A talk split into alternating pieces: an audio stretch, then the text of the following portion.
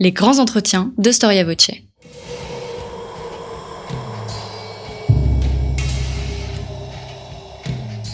Une émission de la rédaction de Storia Voce.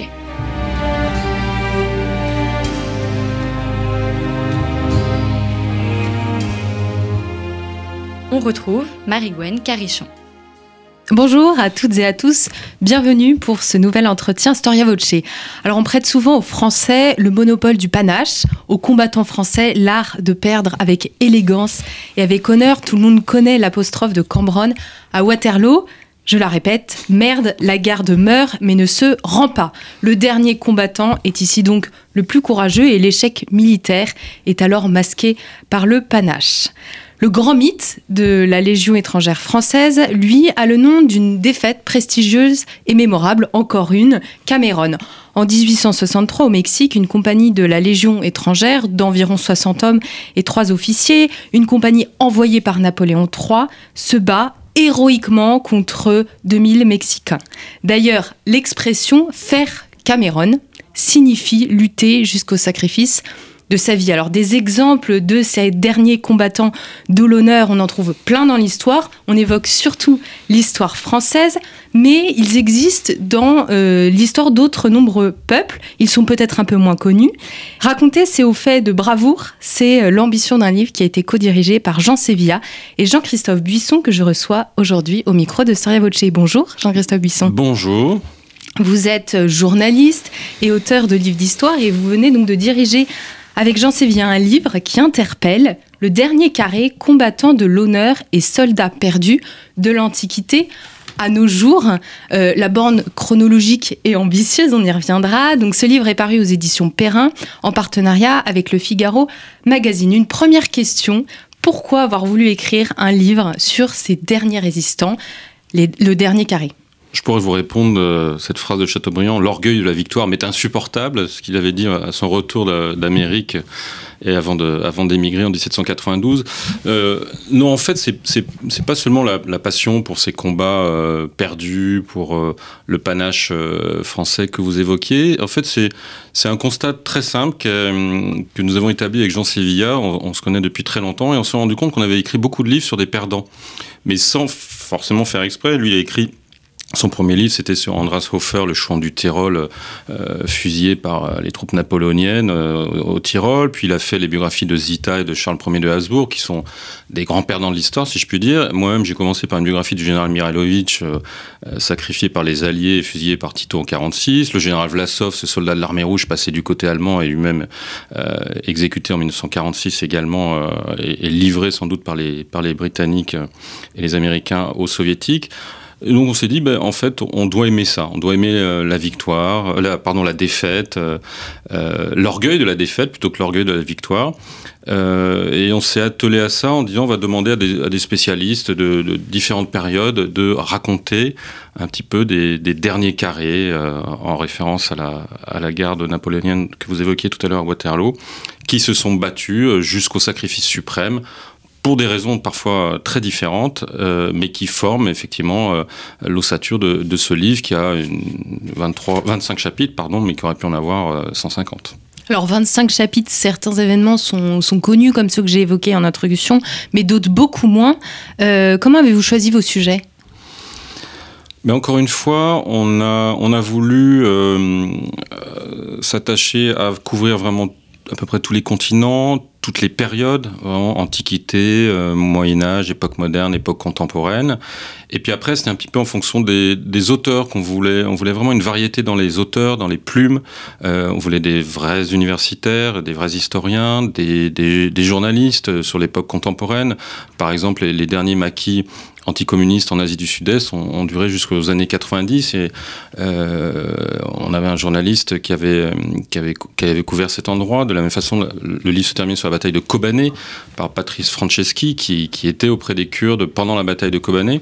On voulait, on voulait cette variété d'écriture, de style, de, connaissances euh, et surtout de gens qui connaissent évidemment euh, très, bien, très bien leur sujet.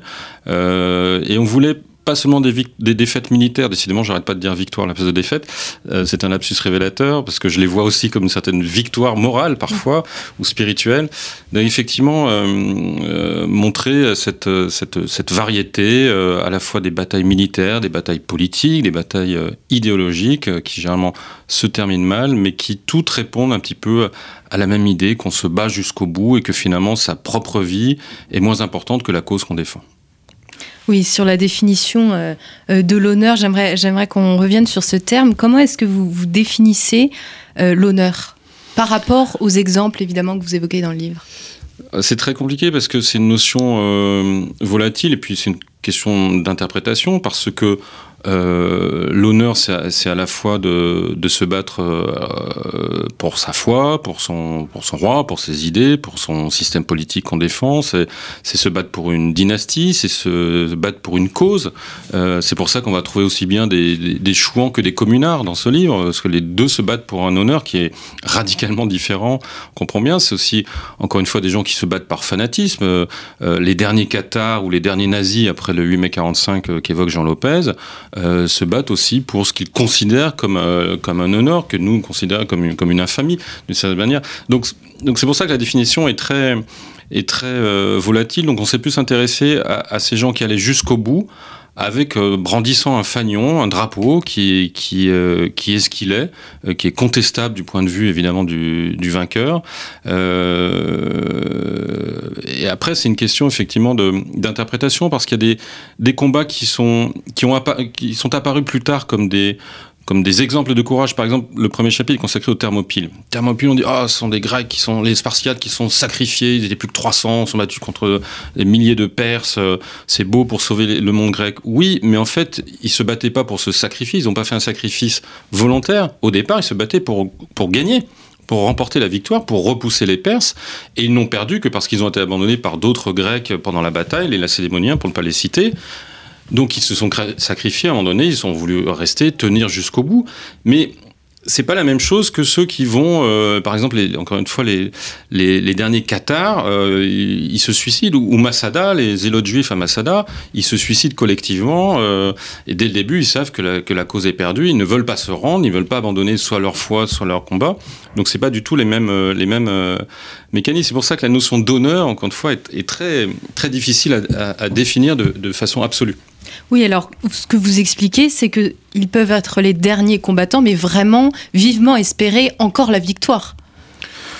Oui et non, parce que certains savent que c'est euh, que c'est que c'est fichu et que Là, par exemple, euh, ceux qui se battent pour l'Algérie française en 62, ils savent très bien que c'est terminé. Il y a eu un processus, il y a eu les accords d'Évian qui ont été signés, l'indépendance euh, s'approche, mais entre mars et juillet 62, et je pense qu'on va beaucoup en parler cette année puisque c'est le soixantenaire, on voit bien que les gens qui se lancent dans, le, dans terrorisme, dans l'OAS, euh, ils savent très bien qu'ils vont pas reconquérir l'Algérie, qu'ils vont pas instaurer. Donc il y a un côté euh, euh, fuite en avant, de desperados qui est, qui est, qui est réel. Donc encore une fois, il y a vraiment une, variété dans, la, dans, dans, ces combats-là qui empêche de donner une unité, une unicité en tout cas à cette définition.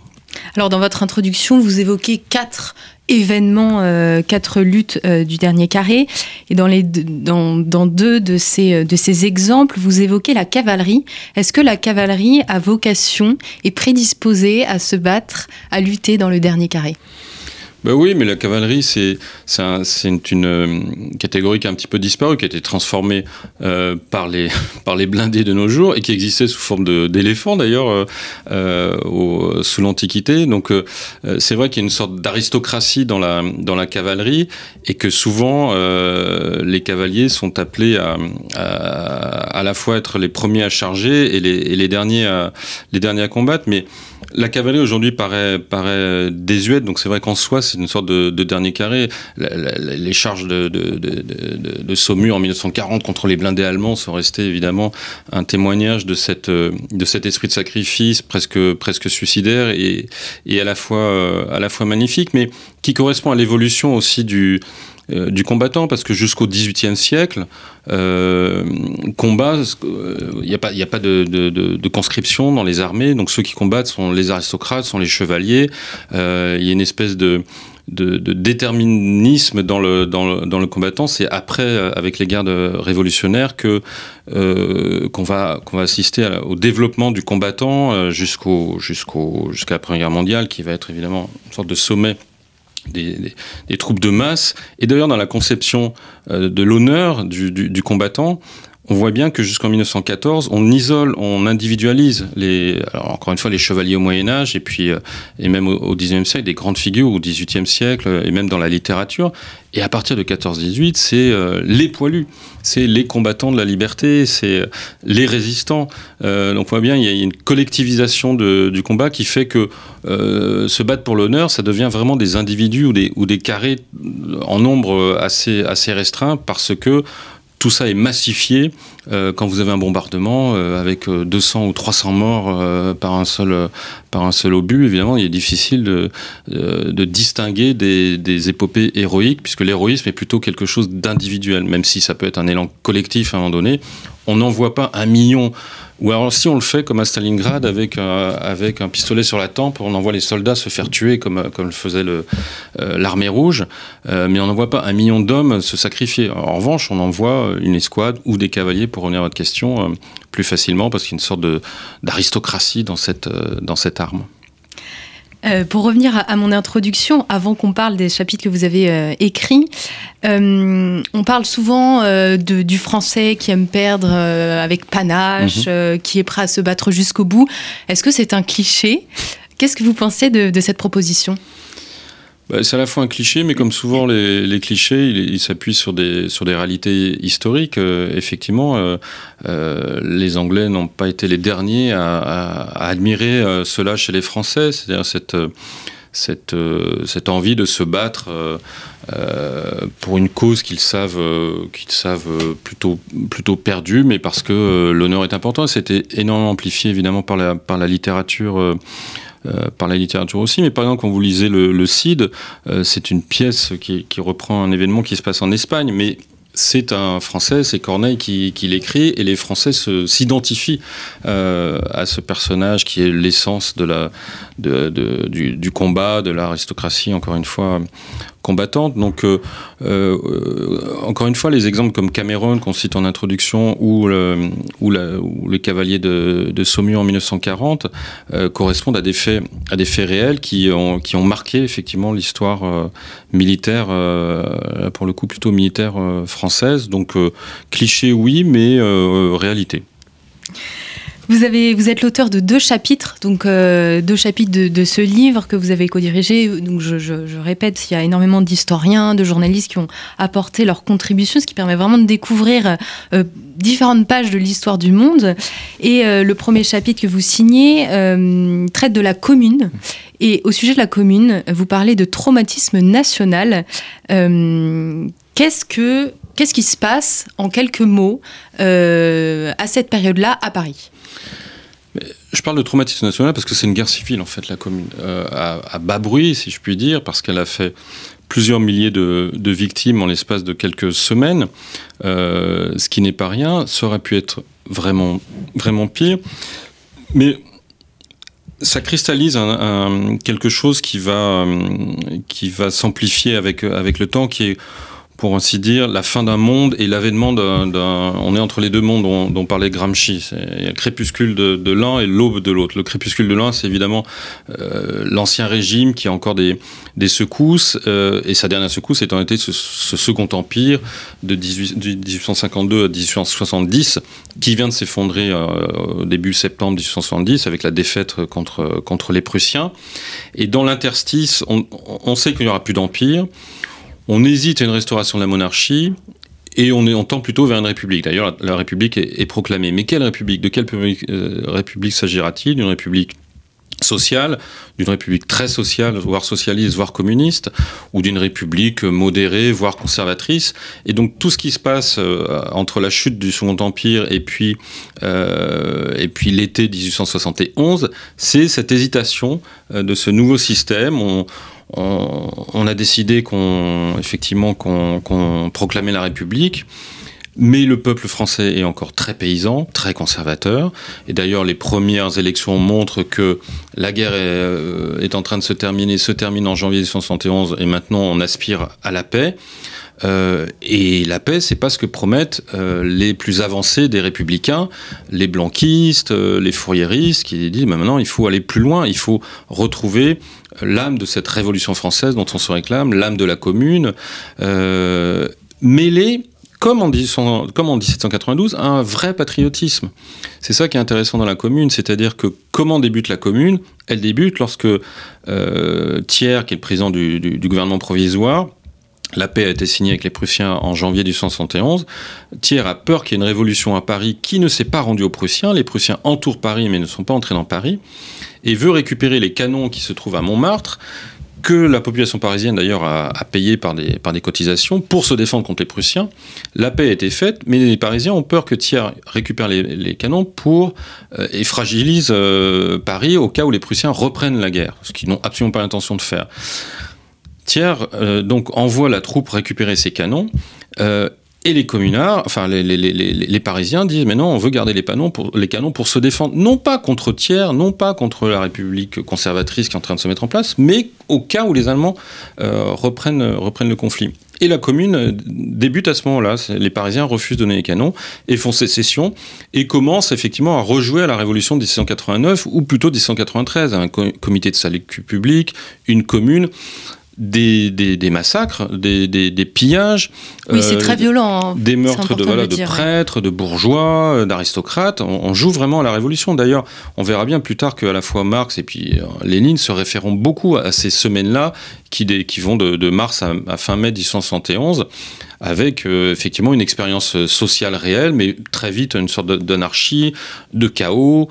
et quand la République veut reprendre possession de Paris et donc envoie des, des, milliers de soldats reconquérir Paris, reprendre Paris et, sortir de ce chaos, eh bien c'est une vraie guerre civile qui commence avec des, des, exactions des deux côtés, des massacres des deux côtés, des exécutions sommaires des deux côtés, euh, et des, voilà une esquisse de, de, de guerre civile physique euh, et qui, qui, aura beaucoup de traces dans la, dans la classe politique française euh, jusqu'à jusqu'à aujourd'hui. Euh, lorsqu'on l'année dernière, lorsqu'on a voulu plus ou moins célébrer la commune, on a eu des, disputes dantesques pour savoir s'il fallait se revendiquer de la commune, si on pouvait se revendiquer de la commune sans, sans pour autant cautionner les massacres, notamment contre les prêtres, contre l'archevêque de Paris, le Louvre qui a failli brûler quand même, le ministère des Finances qui a brûlé, le musée de la Légion d'honneur qui a brûlé. Est-ce qu'on peut voilà euh, revendiquer cette mémoire-là sans être euh, donner l'impression d'être complice de ces exactions et a fortiori euh, dire que la commune est le chaos sans passer pour un massacreur de, civils. c'est toujours la confusion entre mémoire et histoire. C'est passionnant, mais lorsqu'on est, on fait quelque chose de purement historique, eh bien, on constate qu'effectivement, c'est pour ça que j'ai voulu traiter les communards dans ce livre, que chez les communards, chez les derniers communards, lors de la semaine sanglante, donc du 21 au 28 mai 1871, eh bien, il y a un sentiment que, que c'est fini, que c'est perdu, euh, que les troupes de tiers vont, vont reprendre Paris, mais qu'on ne se rend pas, qu'on ne rend pas les armes, qu'on va se battre jusqu'au bout pour euh, une cause, mmh. une idéologie qui est tout à fait contestable, mais qui est de leur point de vue euh, considérée comme la, la, seule qui vaille. On allait tellement loin dans la proclamation de certaines choses qu'on ne, qu'on ne peut pas se rendre, qu'on ne peut pas être prisonnier. Et d'ailleurs, si on est fait prisonnier, on va être exécuté. Donc euh, allons-y, euh, combattons jusqu'au bout. Oui, tous pensent au mot de Jules Vallès dans Le Cri du Peuple, que l'armée de Versailles sache bien que Paris est décidé à tout, plutôt que de se rendre. C'est vraiment leur apostrophe comme celle de Cambronne à Waterloo. c'est la même chose. Oui, c'est, le même, c'est exactement la la même mécanique. Et puis, avec, euh, pour revenir à, l'idée de panache, c'est le panache français euh, aussi parce que euh, c'est quelque chose qui va perdurer la mémoire de la commune. J'en parle pas dans ce chapitre, mais il y, a un personnage absolument extraordinaire qui s'appelle Adrien le Jeune qui fait partie des derniers communards, euh, qui échappe de, justesse, euh, qui passe à, travers les gouttes euh, au cimetière du, Père Lachaise où, où, se passent les derniers combats, qui s'exile, qui a à l'époque une vingtaine d'années, donc qui est vraiment sur les dernières barricades, et qui ensuite va rejoindre les, les différentes mouvances socialistes du mouvement ouvrier français après l'amnistie dans les années 1880 après la Première Guerre mondiale, il va naturellement entrer au Parti communiste français. Il commence déjà à être âgé. Et puis, dans les années 20, il va décider de, de partir, de s'installer en Union soviétique, en allant au bout de sa logique. Et puis en 1936, au moment de la guerre d'Espagne, il va vendre tous ses biens, il n'en a pas beaucoup puisqu'il est en Union soviétique, au profit des antifranquistes. Et en 1941, en 41, il a plus de 85 ans, lorsque l'armée rouge euh, doit combattre les nazis qui viennent, enfin la Wehrmacht qui vient d'envahir l'Union soviétique, il va envoyer un, il va faire un appel envoyé à tous les soldats de l'armée rouge en disant moi aussi comme vous j'ai combattu le fascisme avec une énorme, un énorme anachronisme bien entendu. Euh, j'étais sur les barricades en 1871, c'est-à-dire 70 ans plus tôt, euh, pour combattre ce qu'on qu considère comme le fascisme, etc. Et, pour galvaniser évidemment les soldats de l'armée rouge qui allaient faire face aux Allemands. Il est mort, je crois, un ou deux ans plus tard, et son corps a été rapatrié en France en 1971. Il y a eu une immense cérémonie, cérémonie à Montreuil je crois. Puis, et puis ensuite, il a été euh, enterré au Père-Lachaise vers le mur des fédérés, évidemment. Mais voilà, c'est, ça donnait des exemples, des, euh, enfin, considérés comme des exemples de, combats plus tard. Et encore une fois, la commune est un, élément majeur dans la réflexion de, Lénine pour la prise de pouvoir en 1917 euh, à Pétrograd. C'est, c'est réussir ce que n'a pas réussi la commune à travers un combat dans une ville, dans la capitale, en l'occurrence Pétrograd, lui réussira, euh, mais euh, en, tenant compte de ce qui avait, échoué en 1871 euh, à la Commune, où beaucoup de, figures de la deuxième internationale. Marx a beaucoup écrit sur la Commune, ce qui s'est passé, pourquoi ça a échoué. Donc c'était vraiment l'antichambre, le laboratoire de la Révolution de 1917. Vous dites dans, cette, dans ce chapitre que les derniers communards, je vous cite, sont des bêtes traquées et mmh. se comportent comme telles. C'est l'instinct de survie qui pousse à lutter dans le dernier carré au moment de la commune? Ah oui, oui. Ah bah, à la fin, c'est il y a l'instinct de survie et puis encore une fois, il y a euh, le, ouais, le, le, panache, le panache presque aristocratique. Euh, on parle de la commune pourtant, mais il y a cette idée-là et cet instinct de survie qu'on, mais qui n'est pas euh, qui n'est pas isolé dans le livre lorsqu'on parle de le, de, de, de Trébizonde, qui est cette petite euh, ville sur les bords de la mer Noire qui a survécu dix ans à la chute euh, de l'Empire byzantin en 1453, c'est aussi l'instinct de, survie, c'est le, le, même raisonnement, c'est que les Ottomans vont nous envahir, mais on se bat jusqu'au bout parce que de toute façon, on va mourir, donc on meurt les armes à la main plutôt que, plutôt que, de, que de se rendre. Euh, encore une fois, ce que font les communards, les derniers communards euh, à Belleville, à Ménilmontant ou, euh, ou au Père-Lachaise, euh, c'est survivre, mais on, ne se suicide pas, on ne meurt pas fusillé, on meurt les armes à la main après avoir tué un, adversaire en sachant que ça sera le soi-même, on va, on, va, on va mourir, mais on va mourir d'une balle et demie. donc oui, c'est de la survie en même temps, de la survie très éphémère. Alors en vous lisant, en lisant votre deuxième chapitre, j'ai vraiment découvert euh, un, point de l'histoire très émouvant. Euh, votre chapitre euh, est sur les frères de la forêt. Euh, alors c'est l'histoire euh, euh, de l'annexion de la Lituanie et les derniers résistants face à cet envahisseur, mais qui refusent également de rejoindre les forces allemandes. Enfin, vous expliquez bien la complexité de l'époque qui était, qui n'était pas, voilà, les forces n'étaient pas séparées en deux camps. Le pays est donc malmené par les diverses invasions et il y a des résistants qui décident de se cacher dans la forêt. Alors pourquoi rejoignent-ils la forêt pour résister à l'envahisseur? Alors c'est quelque chose. Alors d'abord il, y, a une espèce de logique topographique, c'est que la Lituanie, comme beaucoup de pays de l'Europe euh, orientale, c'est un pays de forêt, de bois. D'ailleurs, la, Lituanie est un dernier pays, un des derniers pays d'Europe à être euh, christianisé, parce qu'il y a encore des, croyances euh, païennes très fortes liées, liées à la forêt, liées à la nature. Aujourd'hui encore, d'ailleurs.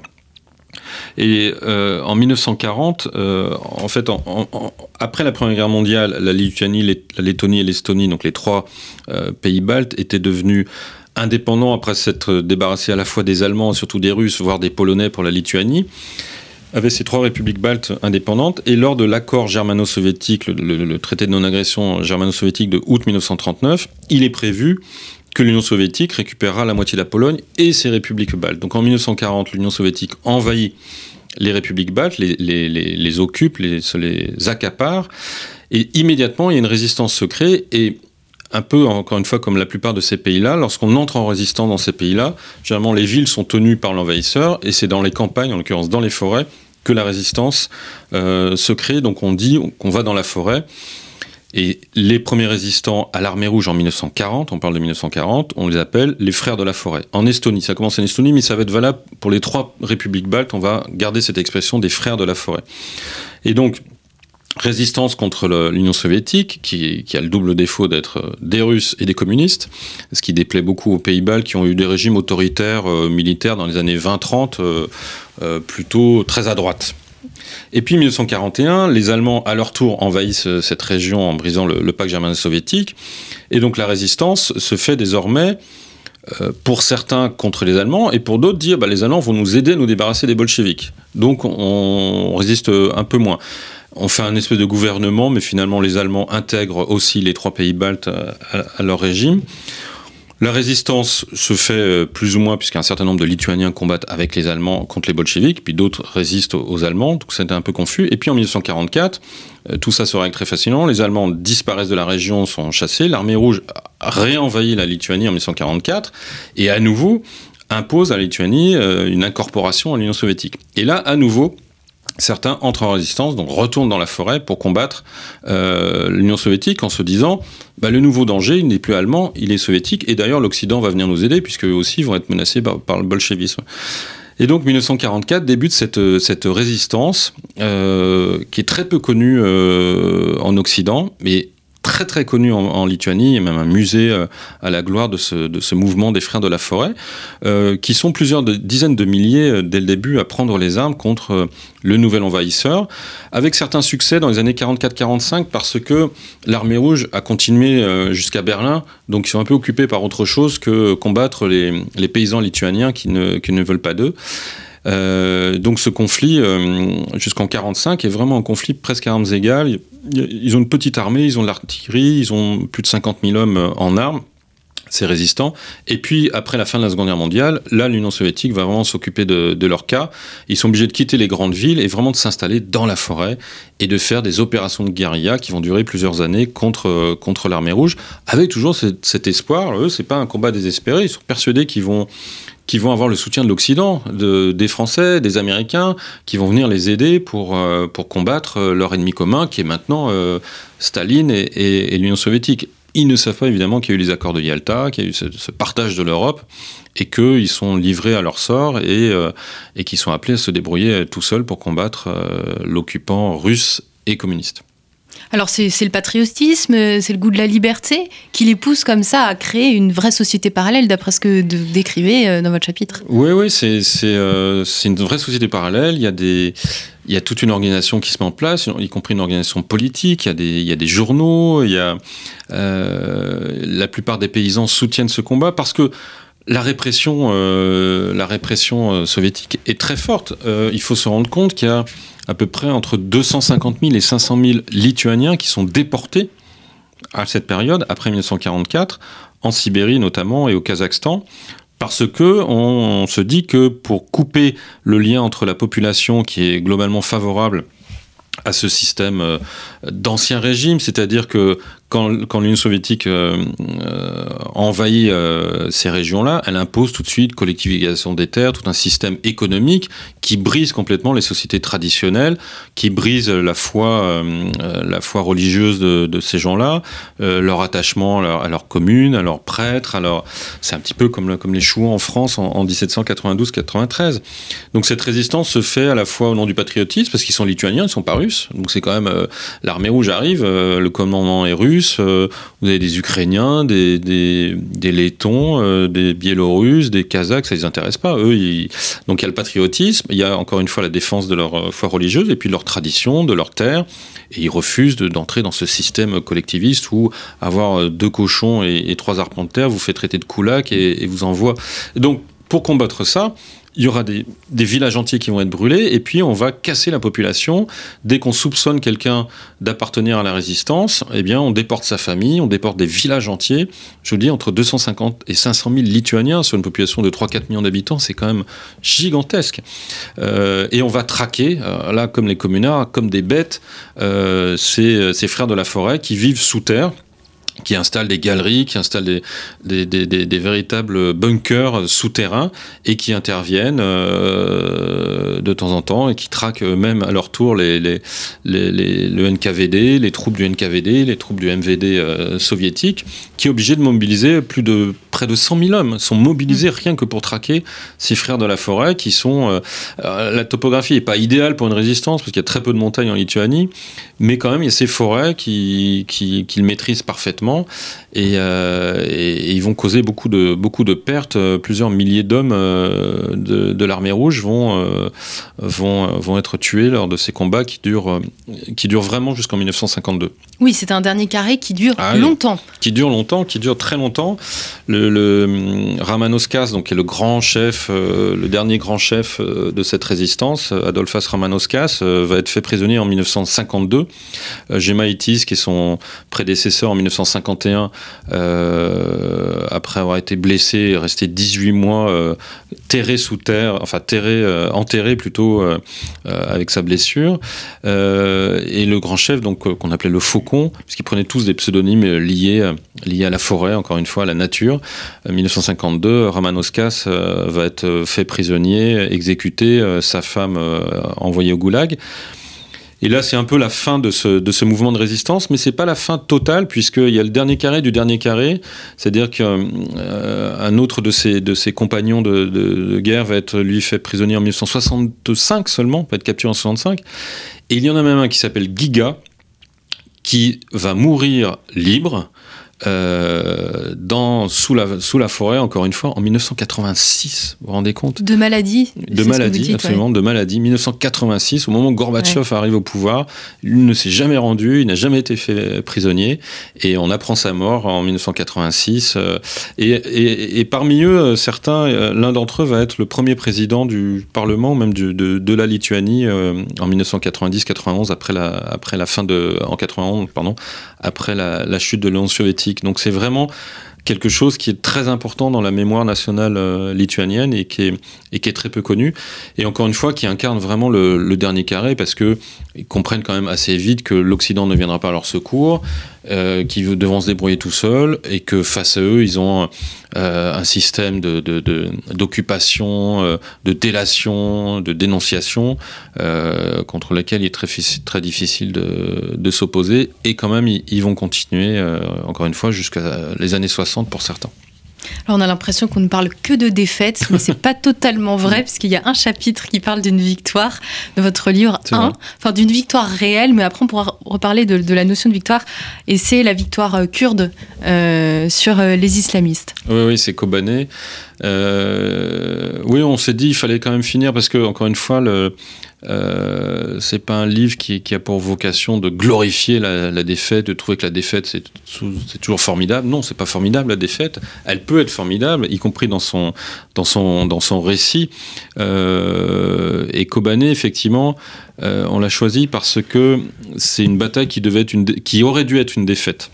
Euh, puisque les Kurdes, et notamment les femmes kurdes qui ont combattu à Kobané, étaient, étaient livrées à, eux-mêmes pendant des mois. C'est un petit Stalingrad, à hein, la bataille de Kobané en 2013, euh, puisque l'Occident n'intervenait pas et qu'ils se battaient à un contre 10 avec des islamistes qui étaient à l'époque à l'apogée de leur euh, de leur puissance, puisqu'ils venaient de capturer Mossoul et notamment les, les, tanks de, l'armée irakienne, et ils fondaient sur cette, euh, sur cette ville à la frontière entre la, la Syrie et la Turquie, euh, et, que, et que toute la population avait été évacuée, il ne restait plus que des soldats et beaucoup de femmes et qui se battaient au corps à corps dans les rues de Kobané qui ressemblaient à, Stalingrad avec des attentats suicides, avec palier par palier, maison par maison. Et puis à un moment donné, au bout de, je crois, euh, je ne vais pas dire de bêtises, mais de quatre mois de siège, euh, les Alliés ont enfin décidé de, de, leur venir en aide et de, et de bombarder les positions islamistes. Et ça a été le basculement dans la guerre contre, contre l'État islamique. Donc c'est vraiment une... Mais peut-on parler réellement de victoire? Parce que oui, victoire militaire, puisque Kobané euh, n'est pas tombé et que les islamistes ont été repoussés. Mais quelques années plus tard, eh bien, l'Occident a à nouveau abandonné les Kurdes au profit d'Erdogan, euh, du, président turc, et qu'aujourd'hui, euh, Kobané est, à nouveau sous la menace, non pas des islamistes de Daesh, mais sous la menace, euh, sous la menace turque. Euh, donc cette victoire est d'une certaine manière une victoire, une victoire à la Pyrrhus. Et, et à propos de Pyrrhus, revenons plutôt non pas à Rome, mais à la Grèce, puisque Patrice Franceschi termine ce livre, il ne savait pas que le livre euh, commençait par, euh, par le chapitre sur les thermopyles.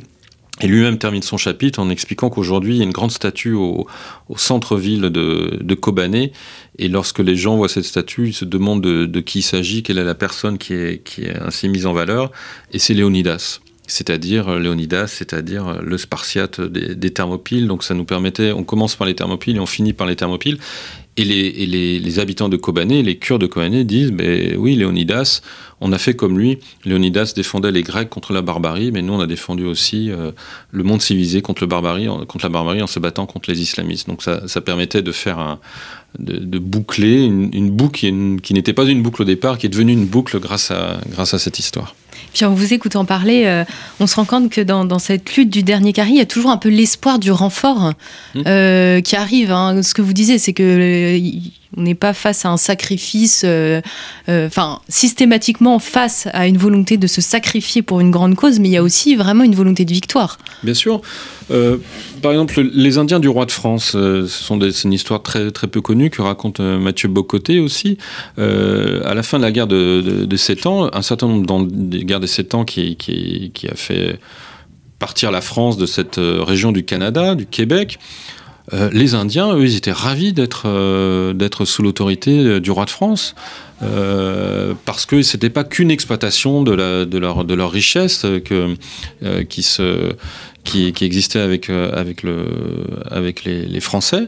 Et donc, lorsque les Anglais ont pris la place des Français, eh bien, les Indiens, menés par un chef qui s'appelle Pontiac, euh, on dit ben non, nous on veut pas de l'autorité anglaise, on refuse ce traité, ce traité de Paris, et on se bat contre les Anglais, et on est persuadé que les Français eh bien, vont nous entendre, vont venir à notre secours euh, pour nous libérer de l'occupation anglaise. Et les Français ne viendront jamais, ils ont, ils ont signé ce traité, ils ont quitté la région.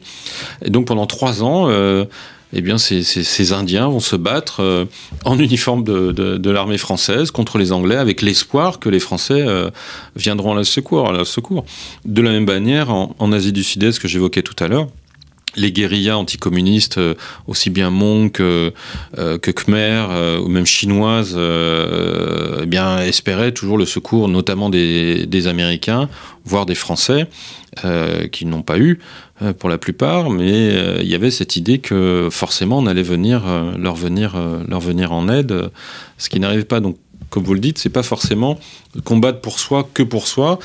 Parfois, on combat en se disant, mais le combat qu'on mène, ou, les frères de la forêt, c'est au nom de la liberté, au nom de valeurs universelles. Donc, tous ceux qui partagent nos convictions, eh bien, vont, en, nous venir en aide. Et puis, la, la, diplomatie, la politique est un petit peu plus complexe que ça.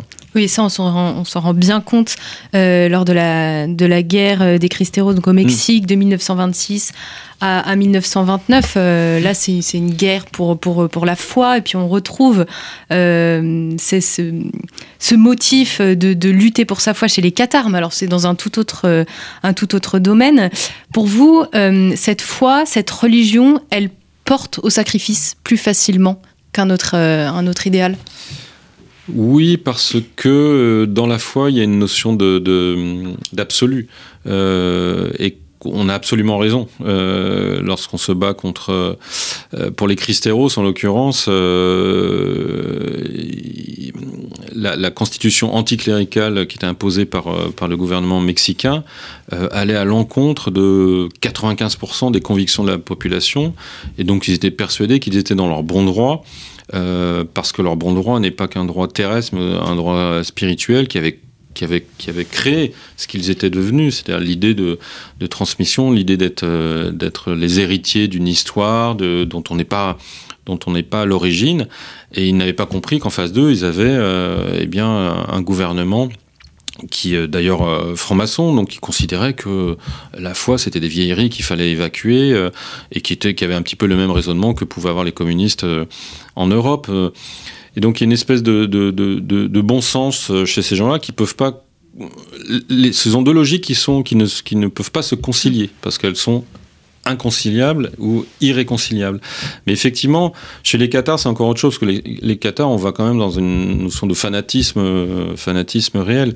Mais les Camisards, par exemple, au, début du XVIIIe siècle, euh, qui sont des protestants, euh, eux considèrent effectivement, demandent des choses qui sont qui sont concrètes, qui sont presque politiques, donc qui ne relèvent pas du religieux pur et dur. Ils demandent juste euh, de pouvoir pratiquer leur foi avec une forme de, liberté de conscience qui a été vaguement promise par, euh, euh, par le roi après la, après la, après la mort de Louis XIV, a quand même une sorte d'assouplissement possible. Donc, mais effectivement, les fois, toutes les fois, véhiculent cette notion d'absolu qui fait que lorsqu'on on est convaincu et qu'on est habité par cette foi, elle est supérieure peut-être à euh, la politique par rapport à la politique ou à la, ou à la, ou à la guerre ou à la paix, parce qu'on considère qu'on est, qu'on est en mission, en mission quasi divine. Donc elle peut prêter effectivement, mais au même titre que les idéologies les plus, les, les, plus extrêmes. C'est toujours pareil. Vous pouvez avoir des, des, systèmes,